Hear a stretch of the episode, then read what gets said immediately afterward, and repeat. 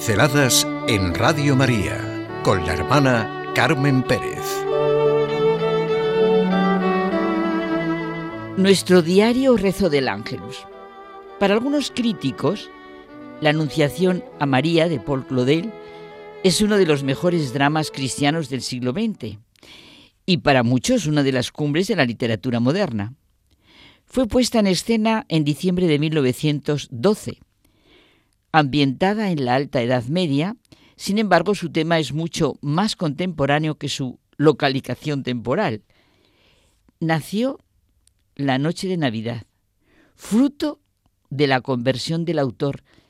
Era ateo, de convicciones antirreligiosas, tenía la misma mentalidad de los que hoy no creen en nada. Y, fíjense, nació el tema durante el rezo de vísperas precisamente en Notre Dame, sí, sí, la Catedral de París que se incendió. Él mismo la cuenta.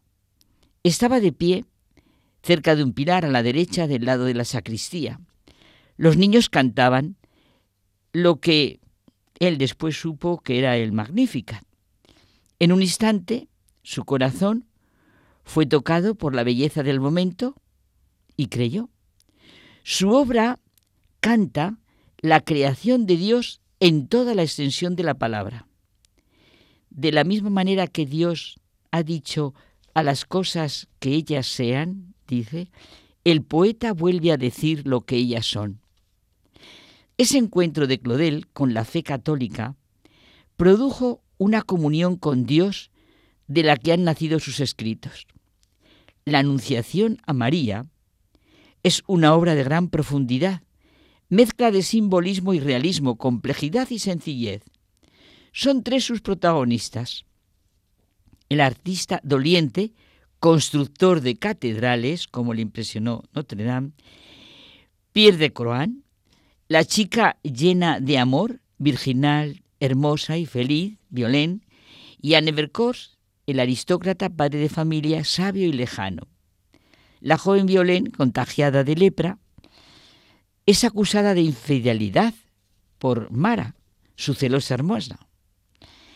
Nada puede hacer Violén para demostrar su inocencia y huye de la casa familiar. Tiempo después, su bondad conseguirá un milagro. La resurrección de la pequeña de Mara, favor que su hermana le paga con la muerte.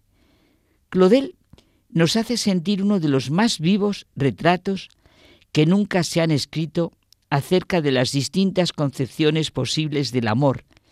Él dice que es representación de todas las pasiones humanas integradas en el plano católico. ¿Para qué es la vida sino para darla? Hay que hacerles comprender que no tienen en el mundo otro deber que la alegría. Los artistas han vuelto a decir lo que Dios ha hecho. Han cantado, interpretado la revelación de Dios, el misterio de la creación y de la encarnación con todo lo que suponen. Y ahora en concreto, pensemos en lo que el arte ha vuelto a decir de la encarnación, de la anunciación hecha María. Cada uno a su estilo, con su genio propio, con su simbolismo realismo, con su diferente manera de expresarlo, como pasa en esta obra de Paul Claudel, La Anunciación hecha María. Los hombres recreamos con nuestro arte y nuestra fe lo que Dios ha dicho y hecho. Volvemos a decir con nuestra fe lo que las cosas son, lo que ha sucedido. Con la encarnación de Dios, en el seno de María, entró en el mundo una realidad nueva, una presencia nueva. No hay dualidad, o se cree o no. La presencia de Dios en el seno de María es una realidad que da sentido a todo. Y si esto es así, todo se transforma. Se transforma la vida entera en antes de Cristo y después de Cristo. Ese tendría que ser nuestro ángelus diario, ser conscientes de todo esto.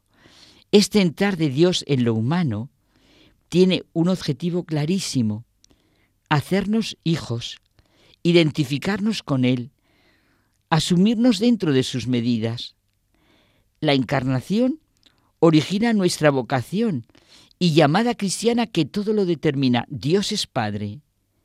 Y eso para muchos que lo rezamos, por lo menos, bueno, nosotros tres veces al día. Cristo en medio de nosotros es su manifestación.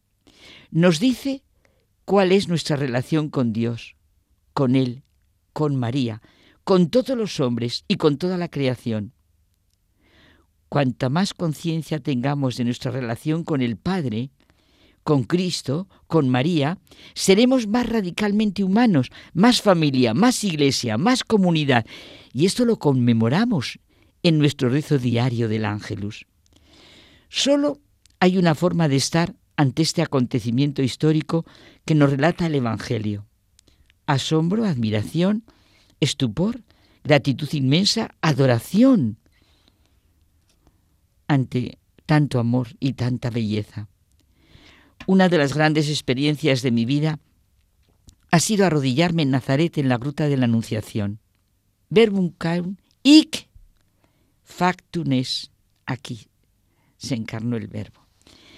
Prescindamos de nuestras medidas, de lo que nosotros pensamos, y dejémonos invadir por el amor ante tanto bien, y que nuestra razón se abra y se deje inundar por tanta verdad, para revelarse a nosotros para que le conozcamos, para que sepamos quiénes somos, de dónde venimos y a dónde vamos, un día, en una situación concreta, en una mujer de un pueblo determinado, sencilla, desconocida para el mundo de entonces, Dios se hizo hombre. Es tremendo lo que existe en la gruta de la Anunciación, lo que se narra, lo que se nos pide que creamos.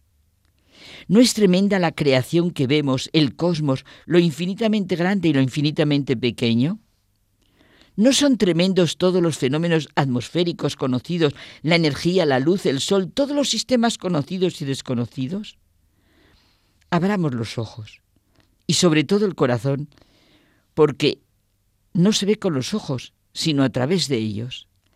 La anunciación a María, la encarnación, produce asombro, admiración, estupor, gratitud inmensa, adoración. La anunciación, la encarnación está llena de belleza, de bien, de verdad. ¿Cuántos lo han sentido?